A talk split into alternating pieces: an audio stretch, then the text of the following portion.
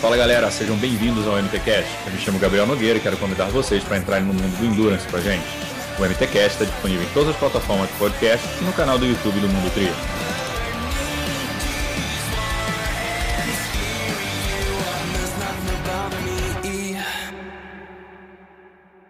Fala galera, sejam bem-vindos a mais um episódio do MTCast. Hoje com a gente o Frank Silvestrin. Bom, o Frank contou um pouquinho da história dele no triatlo, como ele começou, como é que foi a carreira dele, é, toda, todo o crescimento aí até ele chegar a tão sonhada vaga para a Kona em 2019. Então ele explicou bastante desse processo dele, do primeiro Ironman dele, que ele teve que alugar uma bicicleta que a dele não chegou em Cozumel. Ele contou um pouco desse perrengue que ele passou lá, contou um pouco também do nascimento do filho dele, o que mudou na carreira dele aí depois dessa mudança aí de percurso.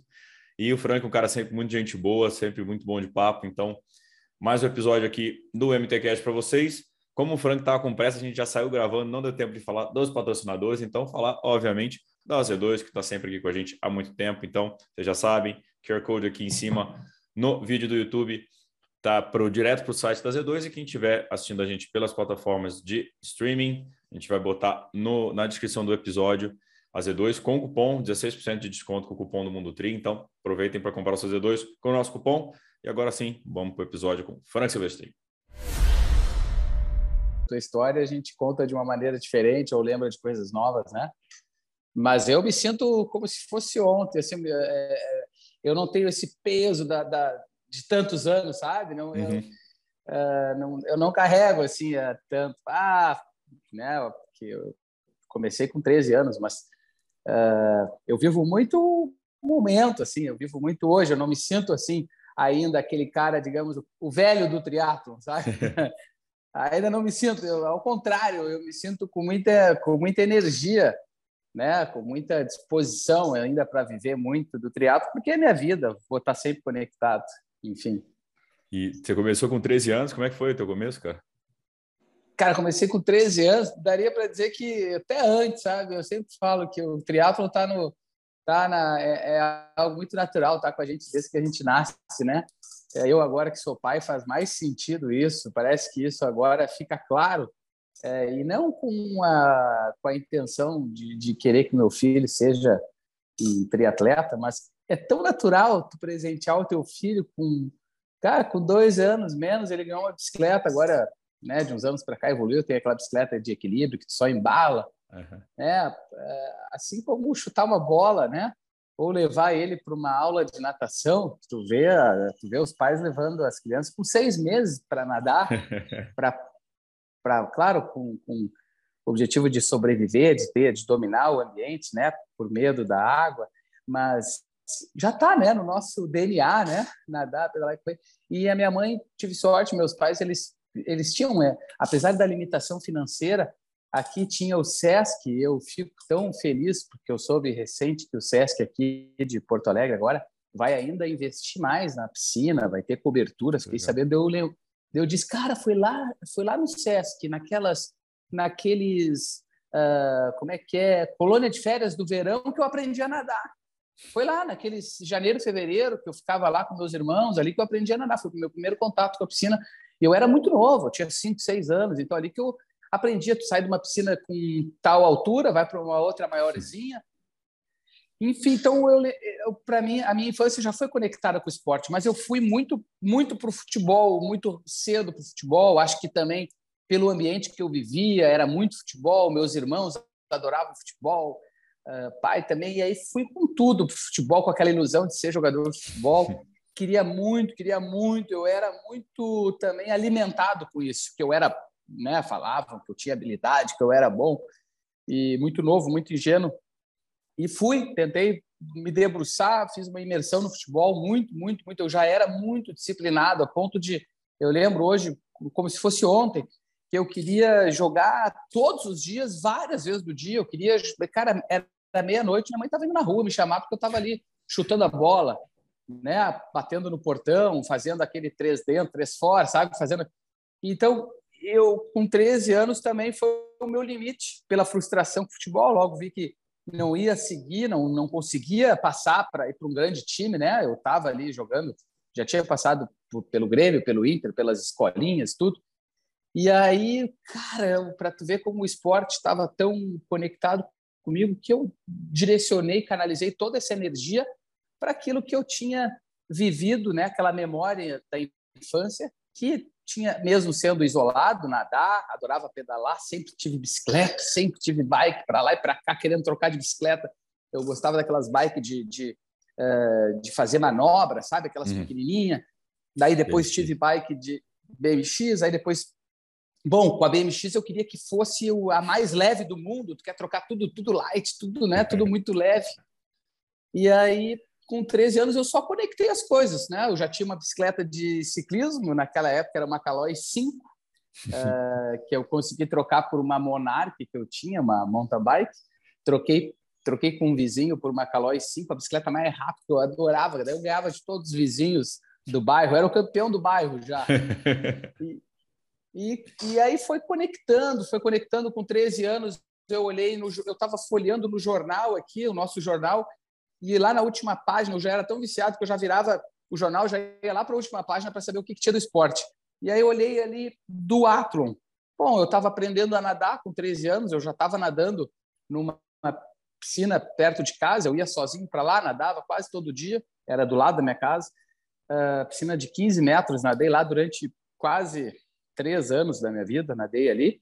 E aí vi do Athlon, campeonato estadual, ah, vou lá fazer. Pedi para o meu irmão me levar numa cidade vizinha e foi a conexão com, com o duatlon. Lá no colégio, na minha oitava série, sétima, oitava série, eu já estava tinha rústica de corrida uhum. e eu queria e eu, e eu participei, cara, quando eu participei da minha primeira rústica ah, no colégio, que eu que eu tive também a, a, ali a felicidade de ganhar, porque também não tinha muitos, não tinha corredores na escola, eu já jogava bola, tinha uma é.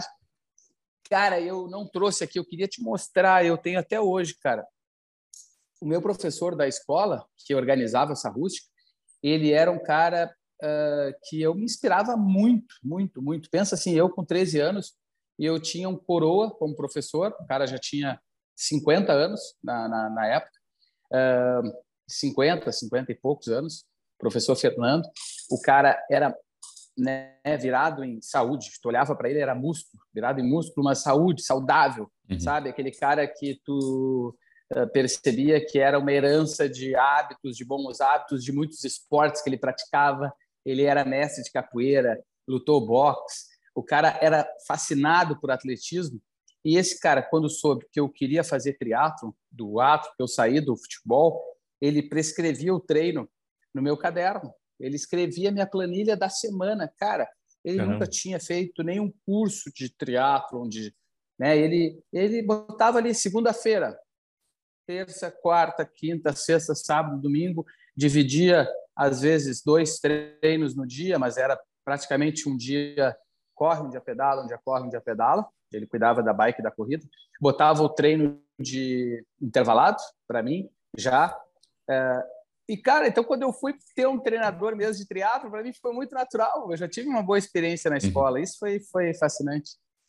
E... enfim, cara, lembro até hoje, tem até hoje os treinos. Ele me dava uns tiros de, de, de na, pra, na praça, ele já sabia, eu falava para ele a distância, que a volta era 400 metros. Então, eu já fazia um intervalado de 400 na, na, naquela época, com 13 anos, era muito legal. Isso. E, mas para você ainda era uma coisa lúdica, né? Era brincadeira estar tá no triatlo ali, estar tá se divertindo, se achando em outro esporte de novo? Ou essa coisa do futebol já tinha essa, esse viés um pouco mais competitivo dentro da tua, da, da tua ah, cabeça? Sempre, sempre fui, sempre fui muito competitivo, mas algo que eu não externava, assim, não, não colocava tanto para fora, era uma, uma paixão que eu entregava em me manter em movimento, me manter ativo. Eu não era aquele cara competitivo a ponto de, de, de brigar por, por, isso ou por aquilo, sabe? Mas eu era muito competitivo e, e muito, já muito dependente do, do esporte. Eu, eu, percebia isso, do movimento. Eu era uma imperatividade que, que precisava ser canalizada com, com o esporte. E se só troquei, eu só direcionei ali. O holofote estava no futebol, eu troquei para o nada, pedala e corre. Então, uhum. Então, quando eu fui para o para o duatlon, fiz minha primeira prova, ah, já, nitidamente eu sabia que era aquilo ali que eu queria. E aí, é, fatores, foi uma sucessão de fatores do ambiente que eu que eu fui que eu fui né, transitando, porque quando eu fui fazer o duato naquela época, Gabriel, pensa assim, ó, eu cheguei acho que em décimo ou décimo terceiro na categoria. Então, quer dizer que numa etapa do gaúcho, aqui tinha 13, 14, 15, talvez 20 na minha categoria. Olha que legal isso. Que doido, tinha né, muita cara? gente. Então eu tinha uma geração, eu, eu passei por uma geração forte, mas também com muitos atletas. Então daí, pô, eu cheguei lá num duatlo em décimo, né, lá na casa do chapéu, já queria melhorar. Daí o próximo duatlo tu já queria, tu já conhecia os adversários, tu, tu queria ser o campeão da categoria, tu queria brigar pelo pódio. Então isso tudo foi foi é, como é que é também me, me despertando a competitividade na, no esporte, né? E, e aí depois fui, fui para o triatlo, mas eu, tu vê que o início foi no duatlo, uhum. talvez por isso que eu também acabei uh, pegando um pouco mais de facilidade, me dedicando mais, daí fui campeão mundial de, de duatlo já no primeiro mundial que eu fui amador, né? Mas mesmo sendo amador e sendo fora do Brasil, na, na, na, lá na gringa, era muito competitivo, muito, muito, era assim surreal, porque tu tinha que correr um 10 mil para 32, senão na categoria, né? Tu não tinha assim, tá, 33 vai, mas 33 periga tu não tu não tá junto.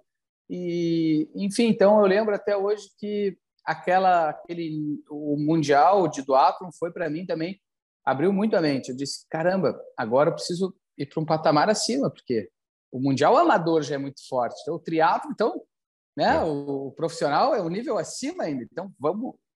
Sempre fui percorrendo, melhorar e buscar uh, chegar no nível mais alto que eu, que eu pudesse chegar, né? Que, é meu, que o meu corpo pudesse responder. E, e, em que ponto que essa, esse avanço aí, pô, tô, tô querendo melhorar, melhorar e falar, opa, será que isso aqui é a minha profissão? Será que é, é disso que eu vou tentar fazer meu, meu ganha-pão? Como é que foi esse, esse ponto, assim? Sim, cara, é, é bom. É, a, o legal é que quando também a gente nasce num lar, com os pais sempre voltados para a educação, meus pais sempre né, eh, queriam que eu estudasse, estudasse. Então, eu logo conectei. Bom, se eu, se eu vou continuar estudando, né, que o triatlon naquela época, imagina, eu com 13, já com 15 anos, com 16, perto dos 18, é, eh, não tinha, eu não, não tinha como viver do esporte. Então, já fui fazendo, fiz vestibular para educação física, me formei, então, já trabalhava, atuava e treinando, treinando e querendo galgar mais, ainda mais no esporte. Então, demorou, demorou ali, eu diria, quase que 15 anos para eu realmente viver, do poder né, ter um retorno do esporte e, e migrar para um nível profissional aqui no, no Brasil, uh, depois que consegui ser campeão gaúcho, eu sabia cada etapa, eu, eu, eu fui muito educado, como é que é, eu fui muito bem orientado no meu início do triatlo para poder me dedicar ao máximo nas provas curtas, velocidade, velocidade, porque eu já sabia que eu queria longa distância, eu fui treinado por um cara que estava indo para Kona todo ano, fui treinado por um cara que só falava de falava não, ele respirava muito Ironman, Kona, ele né, passava, eu via os caras passando correndo aqui perto de casa e não, não paravam nunca de correr, então era volume, era, né, é, mas eu já sabia o que, que eu queria, mas o treinador e os atletas aqui já tinham uma, uma uh, já eram assim, já já estavam na frente assim, eles já viajavam, já sabiam que não adiantava eu ir com 18, 20 anos ir para Ironman, que eu tinha que passar por toda aquela peneira, sabe? Tentar pegar uma, uma Jogos Pan-Americanos, ah, não dá, vamos, vamos tentar ser campeão brasileiro, vamos tentar explorar o máximo do, do da minha velocidade, do meu potencial para a distância curta, para depois poder migrar para a distância longa. Então como foi é que isso. Que é...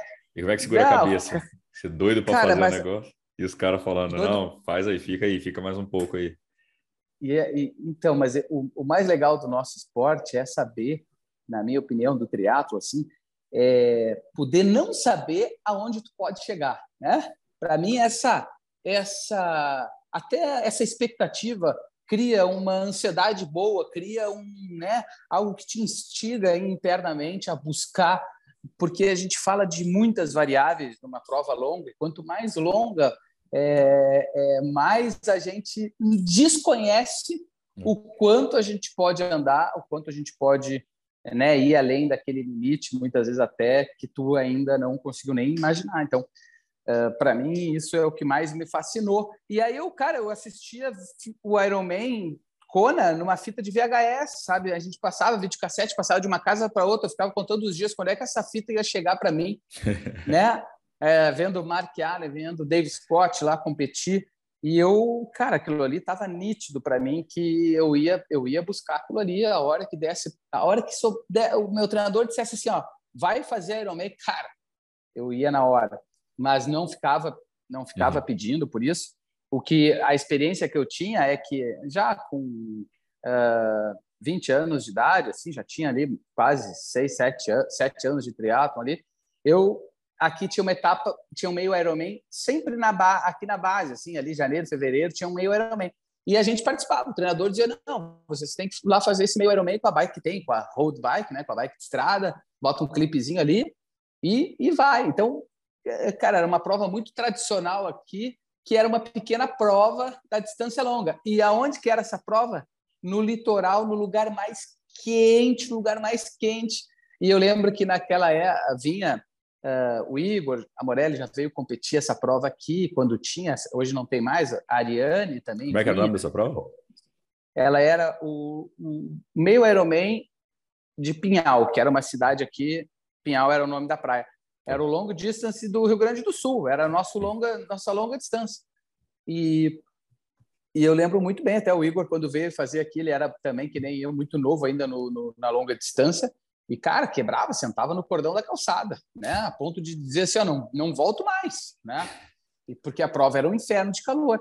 E que que e eu já adaptado e treinado para o calor na época, né? Adorava, sempre gostei do calor. Para mim é o, é o, que eu mais gosto, é esse clima quente. E eu lembro que o Roberto Lemos, né? Já fazia Ironman, foi para Kona, foi foi campeão mundial na categoria lá e ele dizia, né, pô, essa prova aqui lembra muito, muito o calor, o vento, o calor de, de Kona. E aquilo ali eu gravei, né, cara? Eu disse, ah, é, é lá que eu, que eu quero ainda conhecer.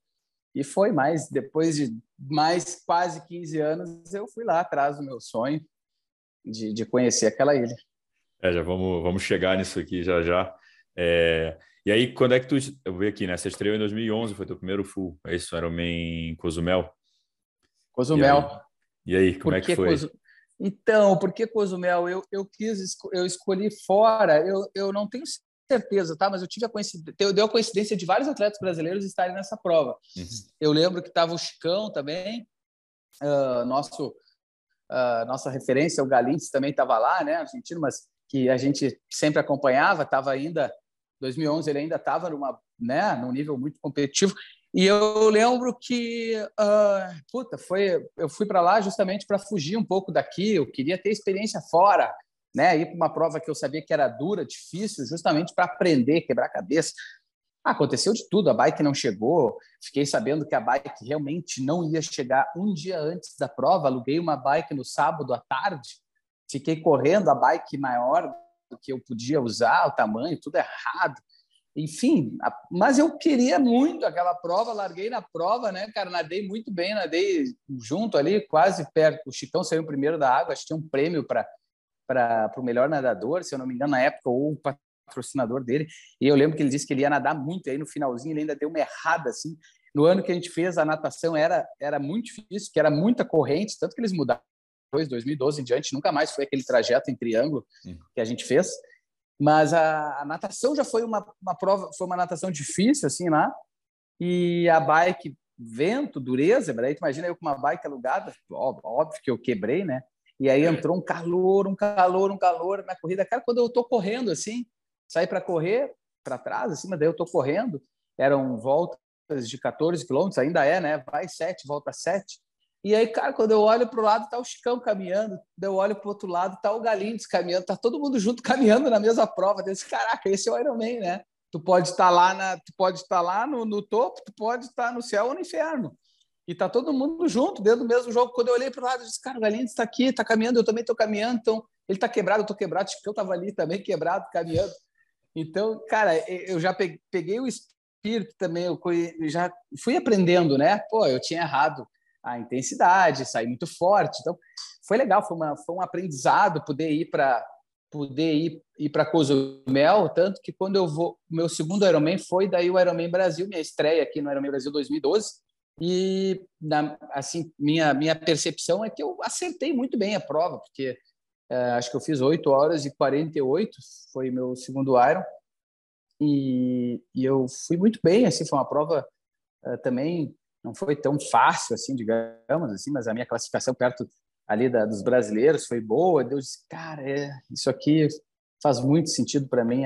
O Ironman Brasil para mim foi assim a, a, a, uma das maiores experiências da minha vida no, no, no triatlon foi ter feito a primeira o primeiro Ironman em 2012, porque ali eu tive a certeza, né, depois de acompanhar aquela prova durante 12 anos, eu fui todos os anos lá, 11 anos acompanhando, eu tive a certeza que era aquilo ali que eu queria, que era aquilo ali era o meu, cara, aquilo ali que eu construí para estar ali, sabe?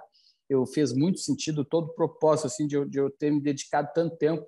Ah, em 2012, cara, eu disse é, é, aqui que eu vou percorrer mais alguns anos até é, ver até onde eu posso ir, até o meu corpo, até onde ele pode responder.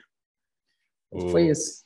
Ah, legal, cara, legal essa história, porque tipo, você vai para Cozumel, Cozumel você pode pode errar, porque realmente errar, errar em, no Ironman Brasil, né, cara? Tem a torcida toda lá, tá a família, tudo. Acho que ainda tem uma pressão extra, né? Falando, não, deixa eu tirar essa, essa pressão, chega com o Cozumel ali. E quem que você falou, né? Quem não foi ainda, eu já falei, acho que em algum outro podcast, mas quem tiver a oportunidade de assistir o Ironman Brasil vai entender um pouco disso que você está falando, né? Essa atmosfera que aquilo lá é, é impressionante. É, é uma, é, é, a gente vê atletas de diferentes distâncias, profissional ou não, é, indo viajar na, no último final de semana de maio para estar tá nessa festa, seja para ir na feira, na Expo, para estar tá lá treinando. Atletas usam aquela semana para ir lá treinar. É uma imersão, é, é enfim, é, o, é a nossa Disneylândia né, do, é. do, do triatlon. Louco para estar tá lá já. E, e, pô, esse negócio de pegar, fazer a prova com a bike alugada é foda. Foda. Eu sempre, eu, eu sempre também é um esporte que depende de muita, né? A gente tem um controle e não tem o controle. Tu tem o controle porque tu treina, tu tem o controle porque tu te prepara mentalmente, fisicamente, mas tu também ao mesmo tempo tu tá pilotando uma máquina, tu tá pilotando uma bicicleta, tu tá nadando num ambiente que tu não que tu não tem controle sobre a natureza, sobre a força da natureza, é. né? Uh, então, isso também, é, é para mim, é fascinante também. E o cara, e o atleta tem que estar pronto para essas adversidades, plano A, plano B, né? Tem que se ajustar. Uh, eu, eu a, a, essa palavra que se fala muito, curtir o processo, curtir tudo.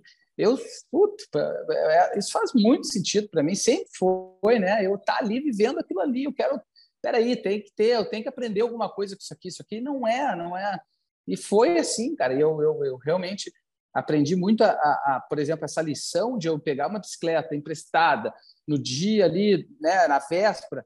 Pensa assim, o quanto a, a minha cabeça também não foi treinada para eu realmente não me entregar, poder uhum. e ainda ir para a prova. Eu precisava conhecer aquela distância da prova, eu precisava. Cara, eu lembro que a cada 60 quilômetros, a cada volta de bike, eu tinha que parar numa ambulância que eu sabia onde ela estava parada para pedir um remédio para dor eu estava já ficando todo assado, cortado de um banco que na época tinha acabado de estrear aquele banco Adamo, cortado no meio, e a bicicleta que eu aluguei veio com esse banco e eu, cara, não, não, não deu, não tinha, não conseguia ficar em pé, né? não conseguia sentar na bicicleta, tinha que ficar lá em pé.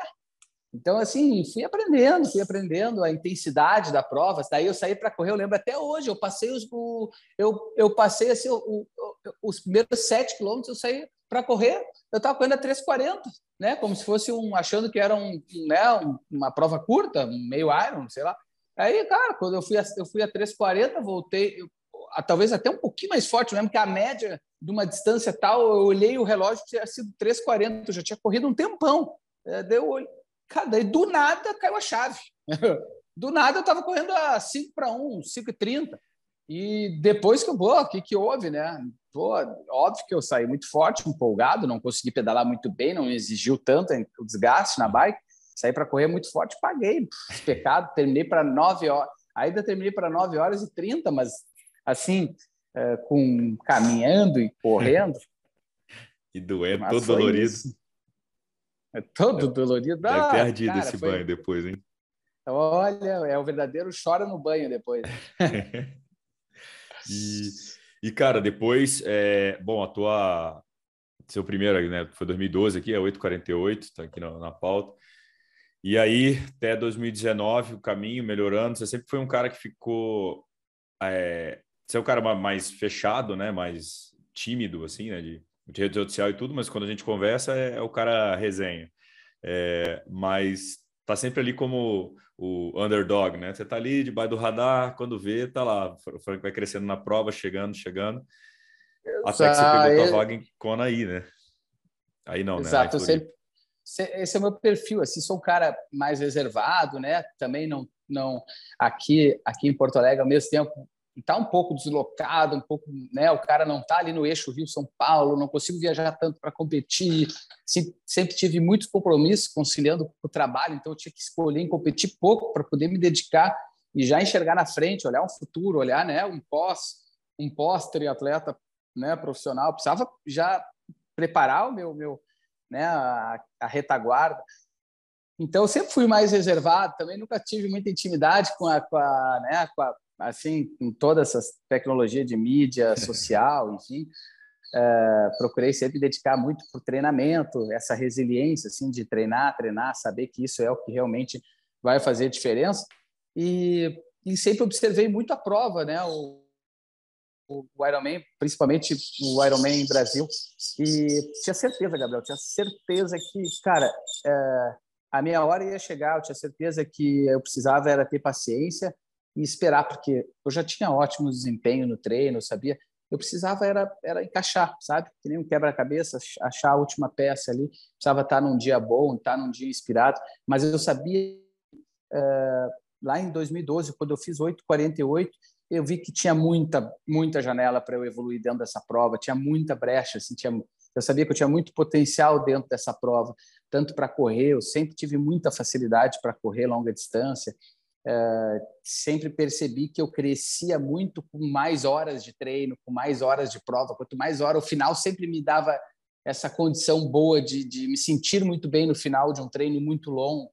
Então, eu sabia que eu tinha muito para tirar no, no, no Ironman. E tinha que tinha que ir conquistando, né? Porque ao mesmo tempo também, pô, não, tudo bem, pode ter em alguma parcela, né, um pouco de talento, cara, trabalho, né, Gabriel? Que o triatleta, cara, ninguém chega à toa sem ter muito trabalho, sem ter muita, uh, assim, né, ter se dedicado muitas horas para isso durante muitos anos.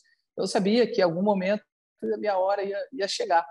E eu fui construindo, fui tirando um pouquinho ali, eu sempre fui treinando muito, assim, virava o ano, eu sabia que eu precisava melhorar um pouquinho mais a natação, eu precisava melhorar um pouco mais o ciclismo, eu sabia que o ciclismo podia mudar a chave para eu correr melhor, para eu me colocar na prova um pouco mais para frente. Fui aprendendo que a prova de Ironman no profissional tem muita troca de intensidade, né? Que hora tu tá com um grupo, esse grupo vai querer se dividir, vai querer se tu sair da água muito bem posicionado, vai ter um início de prova muito forte né? Se tu sair mais para trás, também tu vai ter que fazer muita força. Então, tu tem que estar preparado para diferentes situações dentro do Ironman. E, e eu fui me preparando para isso, de certa forma, até que a 2000 e, aí 2013 eu fui deu tudo errado, mas eu ainda eu ainda sabia que eu estava muito bem treinado. Até aquele ano eu treinei com o Roberto Lemos e ainda estava treinando com ele, 2011, ele treinei com ele 12, 13, e eu sabia ali que eu eu eu estava muito bem meus números, eu estava me sentindo muito bem, muito à vontade com a distância de Ironman. Eu disse eu vou voltar a fazer outra prova. Daí eu fui para a Flórida e fiz 8 horas e 20 uh, numa prova que eu considero rápida assim, mas é muito similar ao Ironman Brasil. Me senti como se eu tivesse no Ironman Brasil, só que não foi em maio. Daí eu fui estar tá bem lá em outubro, novembro, eu acho, quando eu fiz a prova. Uh, mas naquele mesmo ano eu já fiz 8 horas e 20, né? Deu, deu tudo certo, a prova muito rápida, mas eu estava muito bem. Eu, eu, simplesmente encaixei uma corrida, me dediquei mais para o ciclismo, um pouco mais, melhorei um pouco mais o ciclismo e encaixei minha corrida. Minha corrida, né? Quem, quem já fez distância curta e tem uma facilidade para longa distância, mas para quem já, já tem alguns números rápidos na distância curta, é uma questão de tempo de trabalhar a economia, de tu encaixar a corrida, a maratona, né? Porque pensa assim, uh, correr para para 4 para 1, para um, um triatleta que uh, já correu um 10 mil para perto, para 13, 20. Então, né, é, é, é para é é para ser muito mais fácil, é para ser Sim. mais econômico, né? É, é, então, teórica, na teoria isso é uma verdade, na prática leva tempo, leva, claro, tem atletas que não se adaptam com a distância longa, não conseguem responder com, a, com o volume, com a quilometragem, mas eu sempre respondi muito bem. Então, sempre a corrida sempre de meio fundo ou de 21 para cima, eu sempre respondia muito bem. E eu lembro que quanto essas corridas longas, quando a gente fazia lá na base, que tinha que correr às vezes mais ritmado ou fazer o longo da semana, né, dentro da temporada, uhum. aquele longo para mim era muito fácil de ocorrer. Eu me sentia muito bem correndo a 4 para 1 e no final terminar um progressivo e terminar lá no final como se fosse um ritmo de short, sabe? Uhum. Uh, então, então, então, cara, sempre tive muita facilidade com a, com a corrida também. Então, eu é. sabia que eu poderia, eu sabia que eu poderia em qualquer momento correr uh, muito bem. E foi isso. Daí tu vê que depois dois, três anos eu encaixei duas horas e cinquenta, fiquei beirando a mesma corrida ali no Ironman Brasil. Mais duas vezes eu fiz, eu acho que duas horas e cinquenta, até fazer no último ano, 2019, quando eu corri lá, duas horas e quarenta e sete. Mas eu enfim, é, só para resumir um pouco a, até chegar lá, né? É, e é um, e é um talento que aí para o Ironman especificamente é melhor ainda, né, cara? Porque geralmente esse final da corrida, a segunda metade da maratona, já está com seis horas e muito de prova, quase sete horas de prova, todo mundo cansado, você conseguir crescer nessa parte é um diferencial muito interessante dentro do Endurance, né? É, bem legal, e é bem legal de trabalhar isso na preparação, né, Gabriel? Eu sempre eu já, cara, meu primeiro Ironman foi Cozumel, já foi dureza, poder uh, uh, tentar correr depois do 21, porque eu já não corria mais, eu estava caminhando, correndo, então ali foi uma experiência que eu disse, puta, tem que respeitar muito a corrida, mas também depois de 2012, quando eu corri lá uh, em Floripa, eu, cara, eu vi que o quanto eu tinha que respeitar a maratona do Iron, porque mesmo com a facilidade que eu tinha para correr, eu sentia muita, muita dificuldade nos últimos 10, 15 quilômetros, todo mundo, mas o quanto era difícil de correr o ritmo que tu vinha correndo até o quilômetro 20, 25, daí 30, daqui a pouco tu tá, tu tá numa briga absurda para tentar segurar uh, 30, 40 segundos mais lento do que aquele início de prova, né? Então, uh, eu, eu, eu, eu, dali em diante, eu comecei a treinar muito também a minha a, a mente, a cabeça, para me preparar dentro do treino para essa fadiga final de, de, maratona, né? Essa fadiga mental, mas física, principalmente de muscular, assim, que é os últimos 15, 10, 15 quilômetros da maratona do Iron, que é o peso do ciclismo, é a intensidade da bike, né? É, enfim, a maratona no profissional, no amador também, claro, mas falando assim, ah, quando a gente sai para correr, a gente sai para correr muito no limite, né? No limite daquilo que a qualquer momento também pode te tirar completamente da prova por intensidade, uhum. por um por um erro ou por uma ou por uma por, por arriscar, por tu ser mais, né, um atleta mais uh, que gosta de, de, colocar intensidade, mas a qualquer momento tu pode do nada simplesmente virar a chave e sair caminhando e tu vai terminar caminhando.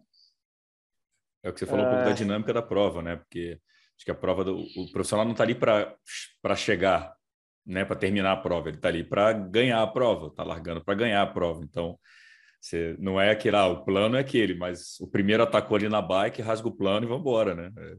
Exatamente, cara. Eu, eu lembro 2019 que eu saí para correr, eu saí para correr em quinto ali, entre quinto e sexto, né? Uh, e, e, tu vê, eu não estava liderando a prova, mas eu já eu já estava ali, eu já era o segundo melhor brasileiro, estava o Igor na minha frente.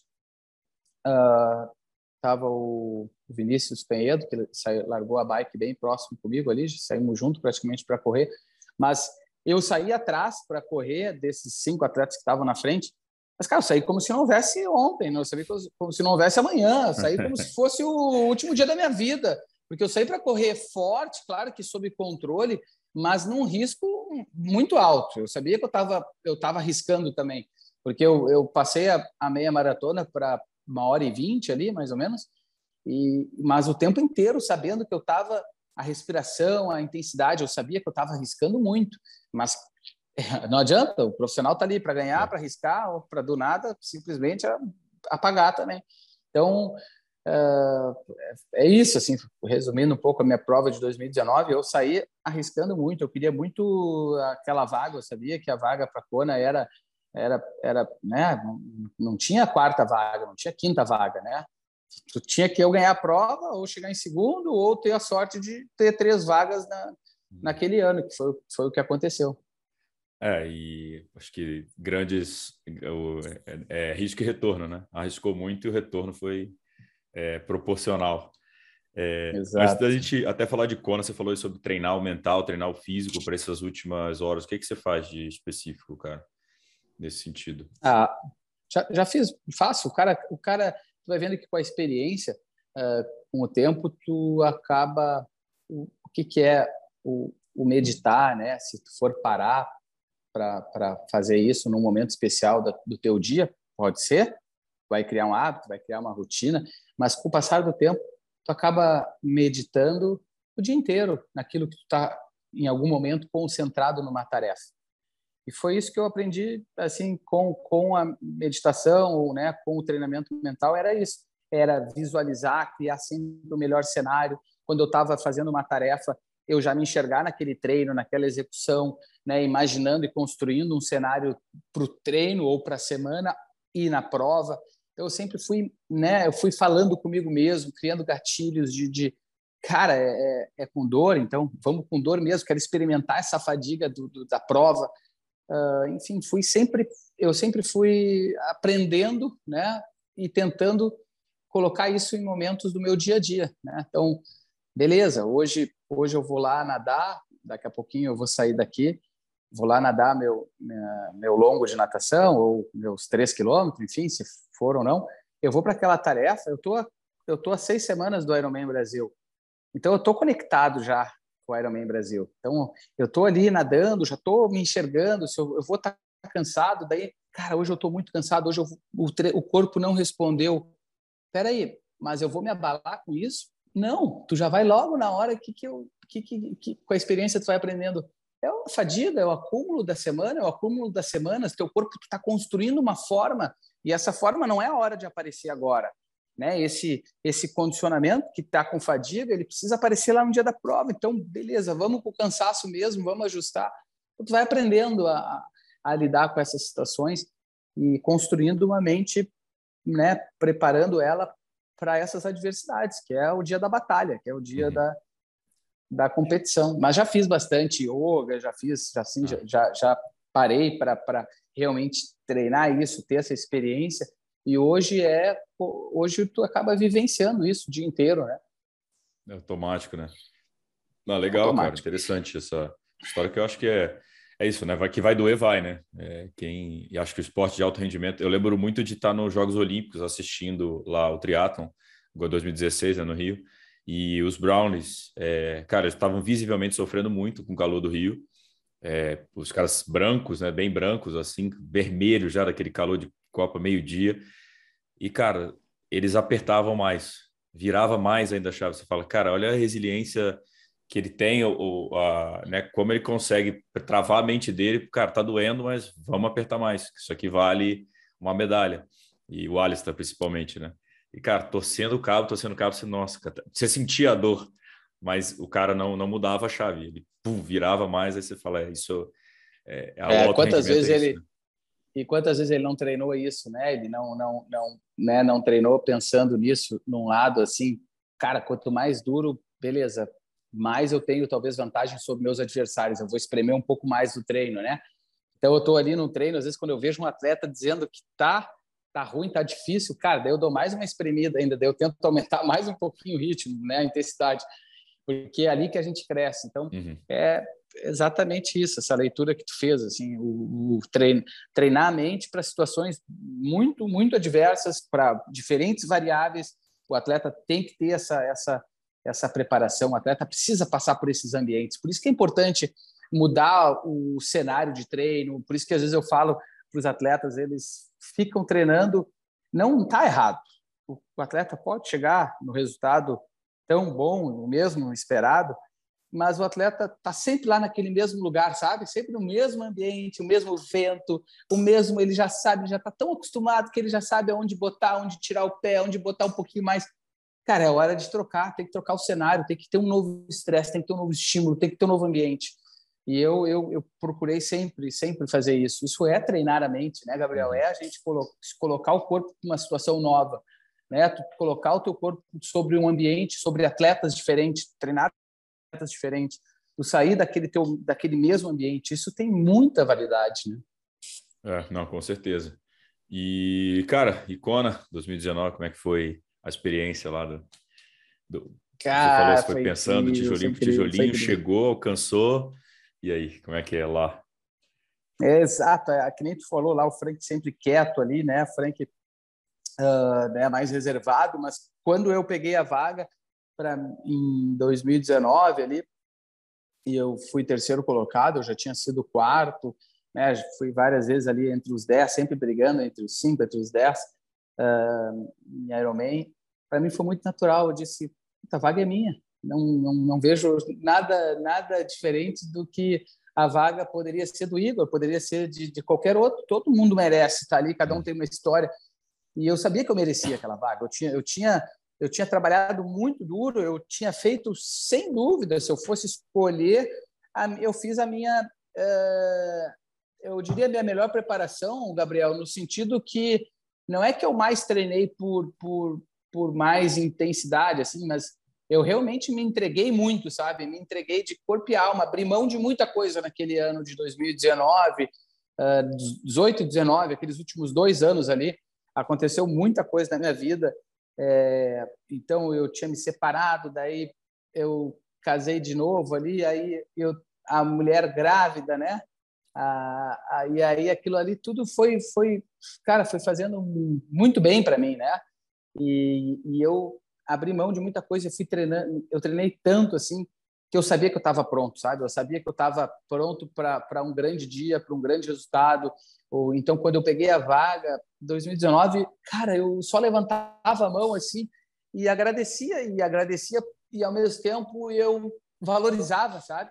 Porque eu estava contemplando e estava vivendo tudo aquilo que eu dia a dia durante os, aqueles todos os anos, mas aquele último ano eu realmente tinha me dedicado muito bem, deu, deu tudo muito certo, claro que deu, senão a vaga não teria não. Uh, não teria vindo, né? Mas foi uma sucessão de coisas boas que aconteceram na minha vida, né? E, e claro, e o lastro histórico, tudo que eu já vinha conquistando, já vinha conhecendo a, a prova. Então, daí depois veio o grande desafio, né? Treinar para algo tão desconhecido também de novo, né?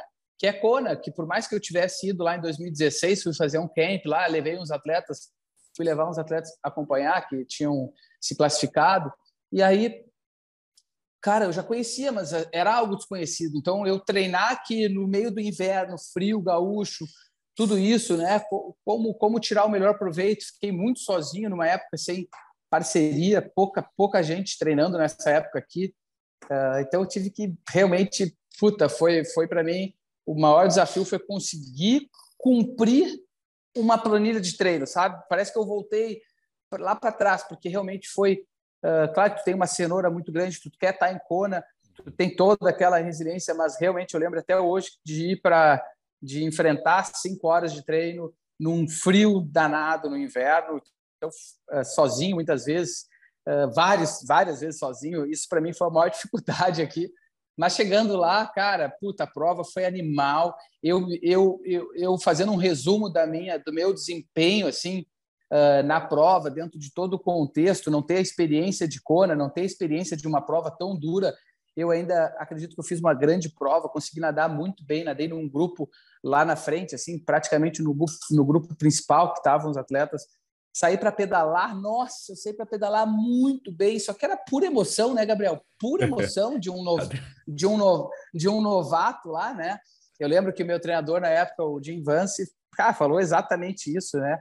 Mas ele é, ele falou que, a, que, que o início de prova, tudo que ele falou da prova, ele conhecia muito bem, aconteceu e eu sabia, ao mesmo tempo eu estava me sentindo muito bem, mas eu sabia que, cara, era, era só o início, assim, quando o ciclismo caiu na, na, na, na, na estrada principal ali, na Queen K, né? Acho que é isso. É, é. Quando entrou, quando entrou na Queen K, assim, que começou o ciclismo depois de dar uma volta na cidade, cara, a intensidade de fazer a prova, imagina, eram 50 atletas, não, uns 30 atletas no mínimo, que estavam ali, tinha um grupinho na frente, e eu estava ali com uns 30 e mais uns atrás, um outro grupo.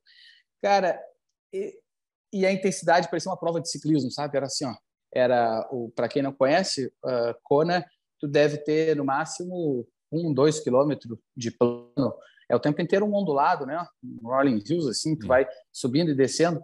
E essa variação de terreno é a variação da intensidade da prova nesse início, nos primeiros 30, 40 quilômetros, que os atletas vão usando essa intensidade da subida, vão usando esse grau da inclinação para ir quebrando a galera, para ir fazendo sobrar, né? Para já subir Ravi lá, que é uma subida, para já chegar em Ravi uh, separado, né? Escapado, de tentar ir, dividir os grupos e quebrando os atletas, quebrando os bons corredores, os bons ciclistas os melhores ciclistas vão ficando lá na frente. E foi isso, cara. Então, eu, de cara eu já vi, o treinador já tinha falado, ó, oh, uma hora tu vai estar 400 watts, uma hora tu vai estar 200 watts, vai estar 400, vai ser o tempo inteiro assim, 400, 200, 400, 200. E foi exatamente isso. Botei o pé, assim, a bicicleta começou na, na, na... Eu consegui fazer esses 10 quilômetros junto com, com, com, o grupo, todo mundo junto. Quando entrou na estrada, nossa, começou um ataque em cima do outro, era um ataque em cima do outro. E aquilo ali me minou muito, me minou muito. Eu tinha treinado e eu treinei muito isso, eu treinei muito essa variação, assim, tudo. E, enfim, mas ainda assim consegui, para mim, eu cheguei lá, pedalei para 4 horas e 40 lá, 4 horas e 42, se eu não me engano. E ainda fiquei muito feliz, né? Saí para correr, eu tava, puta, felizaço lá, feliz da vida, correndo, mantendo meu, meu correndo a um 4 por 1 mais ou menos, né, Gabriel? Mas assim, tu vê que o 4 por 1 lá não basta, né, cara? Não. Lá, Kona, Kona para tu correr bem, tu tem que estar tá correndo a 3,40 durante muito tempo, né? 3,45. Mas, cara, foi incrível a experiência. Puta, fiquei assim, aquela vontade de voltar lá e ao mesmo tempo aquela, aquela também, aquela, aquele sonho realizado de 20 anos atrás, aquela puta, tudo aquilo do vídeo cassete, quando eu estava lá, quando eu botei o pé lá, cara, eu lembrava de cada detalhe, velho, eu lembrava do vídeo o tempo inteiro. Aquele lugar que você nunca foi... foi... na vida, mas você já conhece tudo, né, cara? Tanto que era já conhece... a fã, né?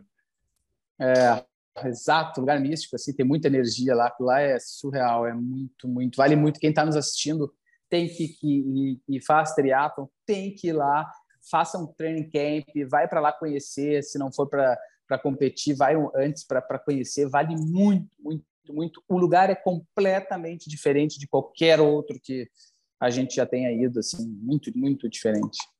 E o teu caso da tinha outro, outra variável aí dentro, né? Francisco estava para nascer e tu lá em. Ah, cara, exato. A gente desconhece a força que tem quando enquanto não é pai, né, Gabriel? É a experiência máxima da vida, sem dúvida, mas é tão surreal, assim, é algo. Eu sou super novo, pai super novo, né? Uh, sempre quis ser pai, mas assim é uma experiência muito além do que do imaginável, é muito além do que qualquer pessoa possa te dizer, possa querer exemplificar, não tem como e a, a, ele nem tinha nascido e tu já tá tão conectado, tu já parece, tu te sente assim, ó, o homem mais forte do mundo, sabe? Então, assim, se alguém uh, ainda tem dúvida, né? Se quer estar tá ali, quer ser pai ou não quer ser pai, porque cada um tem as suas escolhas. Não estou dizendo que tem, todo mundo tem que ser pai, claro que não, né, cara? A gente pode construir a nossa história de qualquer jeito, vai ser linda igual, vai ser feliz. Mas se alguém está em dúvida, eu já pego esse cara, eu já paro, eu já tento pegar esse cara e dar uma chacoalhada. Cara, tem dúvida, é a melhor coisa do mundo. Vai, você vai, porque pelas experiências que, que tu vai, que só melhoram hoje, meu filho tem dois anos, é, é algo mágico, é uma, é uma magia. E eu lá em Kona, na expectativa dele nascer a qualquer momento, e a minha esposa chegou para o hospital e aquela loucura. Aí eu cheguei no Brasil e, cara, deu exatamente sete dias ele nasceu, uma semana e ele nasceu. Então foi tudo, parece que foi tudo muito programado, sabe, Gabriel? Era para eu estar tá lá mesmo. E ele já te viu competindo, cara? Ainda não? Não teve. Não, vai ser, não vai ser agora. Né? Não teve prova porque ele também era muito pequeno, não teve prova, foi exatamente o tempo de dois anos, não pude levar ele para o GP agora na, na Penha. Uhum. E e agora que ele está entendendo um pouco mais, aí vou levar ele para Floripa. Para Floripa. Vai estar ah, que... vai tá lá na Búzios, lá torcendo. Aí, aí eu quero ver eu segurar o pace nessa hora. A hora que passar do é, lado exato. dele, o pace vai para 3,20, tranquilo. É, exatamente. Vai, vai ser animal, vai ser animal. E no, no GP lá, cara, você falou do GP, como é que tá? Deu saudade já do GP ou ainda não? Deu, tá traumatizado? Cara, que prova dura, mas a gente gosta, né, Gabriel? Pai, eu, eu, eu competi pouco, realmente, assim, uh, poucas provas. Eu não, nunca fui atleta de fazer muitas provas, assim, falando de longa distância. Queria ter feito tantas provas, mas essa prova já lá atrás já me falavam. Eu, cara, olha só, tem uns atletas aqui que já falavam para mim assim, Frank, eu não volto mais lá. Eu, puta, isso aí, isso aí ficou na minha cabeça, sabe? Essa prova deve ser dura, puta, eu tenho que conhecer, sabe? A, a, o pessoal já que vinha de lá de São Paulo, depois de competir, já chegava aqui dizendo: eu não vou voltar para o GP, não volto, aquela prova nunca mais me pega. ou o cara que ou o cara voltava lá achando que tinha quebrado porque porque não estava num bom dia, não, ele quebrou porque a prova é dura mesmo, vai quebrar igual, né? Aí o cara foi lá, voltou lá só para confirmar que realmente a prova é dura. É, mas eu adorei, foi, foi uma experiência para nós, atletas profissionais, muito, muito bacana. Foi um ano de retomada com saldo positivo, eu diria. Uhum. A fila se envolvendo, né? Que é meu patrocinador, eu ajudei também a, a dar algumas, algumas dicas de, de estratégia para a marca dentro de alguns eventos, né? E, e, com o lançamento do tênis, cara, foi tudo muito, muito, muito assim, uh, uh, muito bacana para o triatlo. Foi, foi um divisor de água para nós ali, né? O uhum. GP, né? A gente que quer ver, eu como atleta profissional também quero ver o, a categoria crescer, ser valorizada, né? Pô, eu daqui a pouco eu já estou parando de competir, eu quero que os atletas sejam valorizados, a geração que venha que consiga se inspirar, que, que isso também seja algo que, que eles almejam, né? Uh, né? Poderem ter retorno de uma premiação. Pô, tem atleta que hoje depende disso, depende disso. Durante quantos anos eu competi com atleta que corria, corria todas as provas possíveis para poder pegar o dinheiro da premiação, né? Então, torcendo para o nosso esporte. Foi muito bom o GP, foi lindo ver a, a, o resultado do evento e que a gente consiga ter mais, mais, mais uh, experiências como essa, exemplos como essa, né? Com certeza. Enfim. É, até falar para a galera que está no nosso YouTube, a gente tem o vídeo que a gente gravou com o Frank e o Jonas lá, né, o gerente de produto da Fila, que a gente falou um pouquinho do tênis novo da Fila, que o Frank era o rato de laboratório lá. E, e depois também o, o vídeo da prova, enfim, eu, e depois a gente fez um review do tênis também, então tem um review do tênis. Mas eu ia te perguntar isso, como é que você vê o cenário do, do triatlon hoje, assim, perspectiva? Muito, eu, eu, eu, eu sou muito otimista, mas eu vejo, eu vejo com muito bons olhos, eu vejo que o nosso esporte pós-pandemia, não só pela pandemia, mas pela evolução do esporte, pela descoberta né, do esporte, ou seja, de novos adeptos. Tu vê, a gente vê tanta gente hoje legal também que está tá, tá chegando num público de pessoas famosas, de influenciadores, então está disseminando. Uh, a gente sabe muito bem que Ironman, provas longas, é um produto assim é muito comercial, né? Traz muito atletas adultos já, né? Por, talvez por um ciclo de vida curto ali, de ter experiência, mas é isso que a gente quer, a gente quer essa renovação, que o atleta venha experimentar o triatlon, que venha para um grande show, que venha para um grande espetáculo, que seja muito bem recebido, que o cara consiga ter uma experiência de um evento muito, muito, muito assim, eh, com muita tecnologia, que as grandes marcas se envolvam, e é isso que está acontecendo, né? A gente vê que hoje o evento está num, tá num outro cenário, e o esporte, estatisticamente, com a pandemia também mudou, a gente vê muito mais adeptos, muito mais gente valorizando o, o esporte, a qualidade de vida, então eu vejo uh, com muito bons olhos, eu vejo com muita esperança de um crescimento do triatlon, assim como outros esportes, os próximos anos as marcas valorizando, as marcas se envolvendo com o esporte, com os atletas. Eu vejo sim como como muito muito muito bons olhos, muito otimista com o que vem pela frente, uh, essa retomada e o triatlon tem muito, vai crescer muito, não tem nem dúvida, Gabriel, que o, Gabriel, que o, que o ainda vai atingir, uh, vai pegar um público, uma massa, um volume muito grande de pessoas, porque o esporte ele ele é realmente fascinante, né? Pô, legal, cara, bom, bom ver vi isso assim, até complementando o que está falando do GP, né? A fila entrou no GP, também engrandeceu o evento, entrou com grana, e é legal quando você vê grandes marcas entrando descobrindo, né? Que você falou, o triatlon tem esse poder de atrair pessoas. Então, grandes marcas descobrindo isso, a gente só tem a ganhar, né, cara? E a gente já vê outras marcas também, né? Assim como a fila, outras marcas, seja nacional, marcas gringas, se envolvendo com o triatlo, marcas do segmento automobilístico, de, de, carros, de tudo. A gente vê que o triatlon está chamando muita atenção para de, de, grandes marcas. Então, eu vejo de novo uma retomada, um crescimento agora nos próximos anos muito grande para o nosso, nosso esporte. Frank, e o teu lado treinador, cara? Quando é que você abriu a assessoria? Como é que quantos anos está aí a, nesse então, mercado teve, também? Esse, esses dias teve um atleta meu que disse assim, Frank, fui teu atleta 01 2005. Eu disse, caramba, cara, o cara treina comigo até hoje, né? Claro que agora ele está numa fase que ele fez Ironman, treinava corrida, foi para o triatlo, agora ele está agora ele tá só pedalando. Então, o legal é isso que o esporte, o triatlo, tu passa por, pelos três, depois tu escolhe um, tu pode te dedicar pra, só para um esporte e ver uma evolução enorme nesse esporte. E eu, desde, desde, o, desde a minha formatura ali, antes de eu me formar na faculdade, eu já estava trabalhando dando aula de natação para pequenininho. Eu já estava ajudando meu técnico, né? Uh, lá na, na escola de natação dele, eu já, eu já dava aula lá.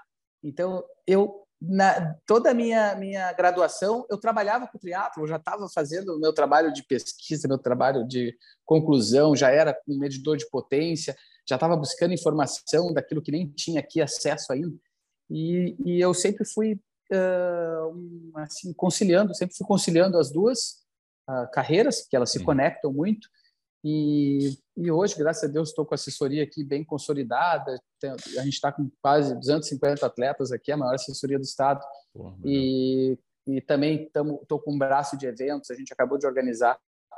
A gente está querendo fazer o esporte aqui de verdade, melhorar, fazer a federação, eh, trazer nova energia para a federação, ajudar a federação. Então, a minha empresa também uh, acabou de realizar, a gente quer realizar alguns eventos da federação, que a gente faça a produção dos eventos justamente para entrar com pô, toda a experiência. Eu estou há 20 e poucos anos no esporte, viajei quase o mundo inteiro assistindo, né, participando e observando. Então, quer algo melhor do que o próprio atleta, né? Poder Sim. saber o que, que o atleta quer, deseja, o que, que falta para o nosso para nosso as nossas federações, para o próprio evento se tornar um, ter um brilho, ter uma entrega, que o atleta seja valorizado. Então, cara, meu legado com o esporte vai ser esse, vai ser eu. É, eu tenho vários projetos futuros, que é desde da escolinha, do Kids, que aqui no Sul não tem, não tem escolinha, não tem prova.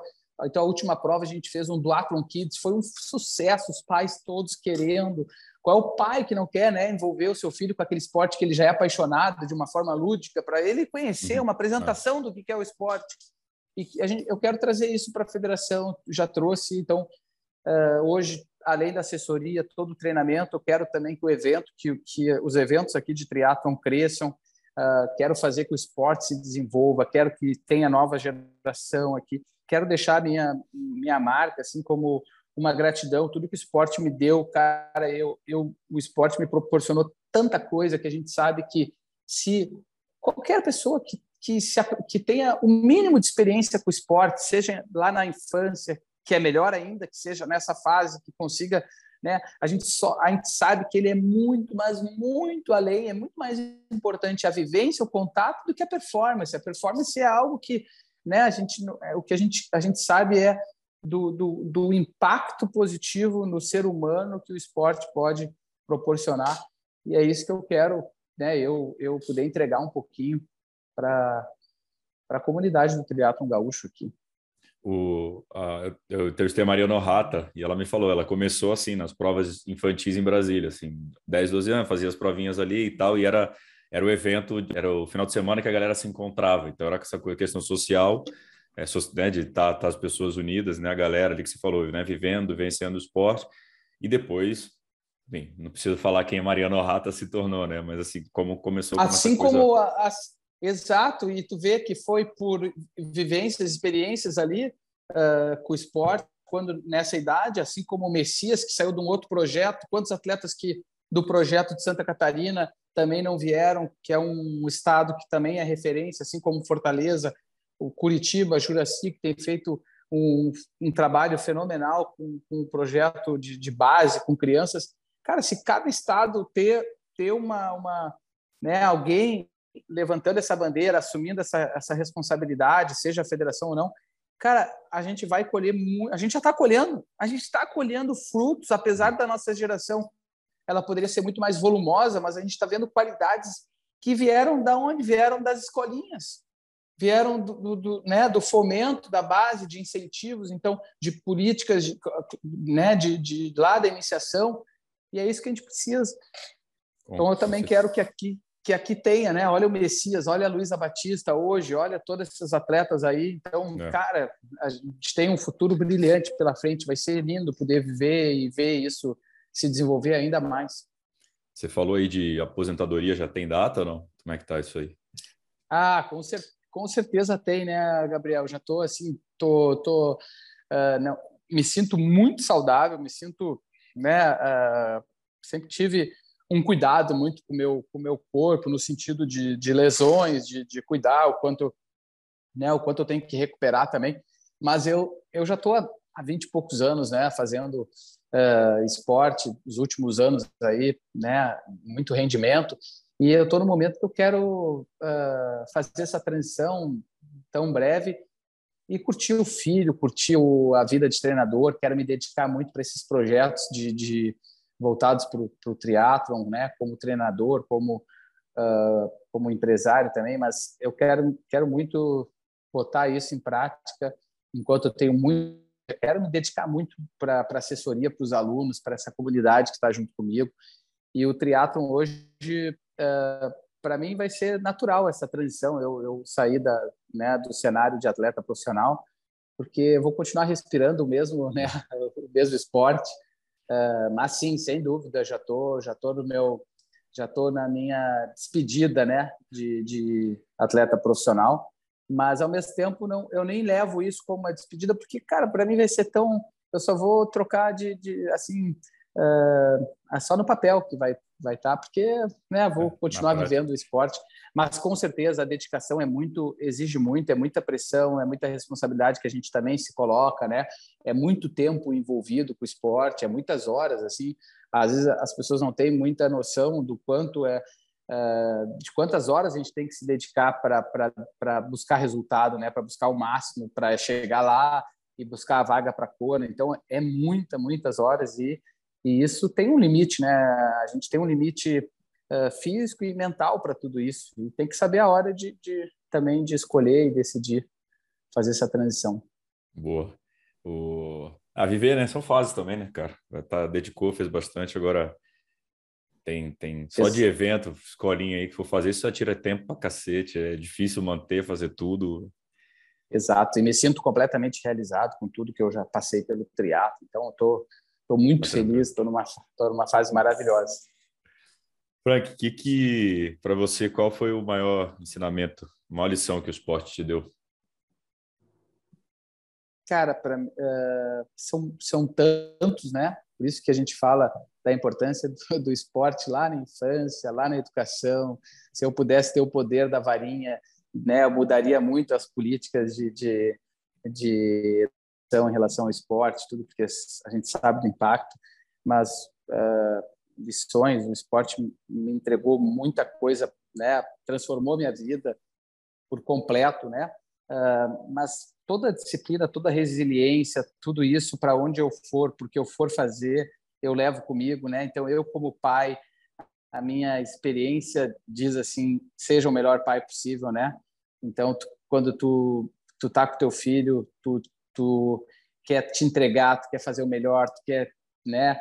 Uh, enfim, uh, tudo que eu aprendi, todos esses valores que eu aprendi com o esporte de alto rendimento, eu levo para a vida, eu levo para onde eu for, eu levo para o trabalho, uh, né? Toda essa busca, né, pela performance de uma forma saudável, de uma forma limpa, de uma forma eu, eu vou procurar passar para o meu filho né, esses valores, né, de, de tu buscar, de tu ter altos e baixos, de tu te frustrar, de tu levantar, de tu buscar, né, de tu acreditar naquilo que tu não enxerga e uh, isso é uh, é o treinamento, é a disciplina, né?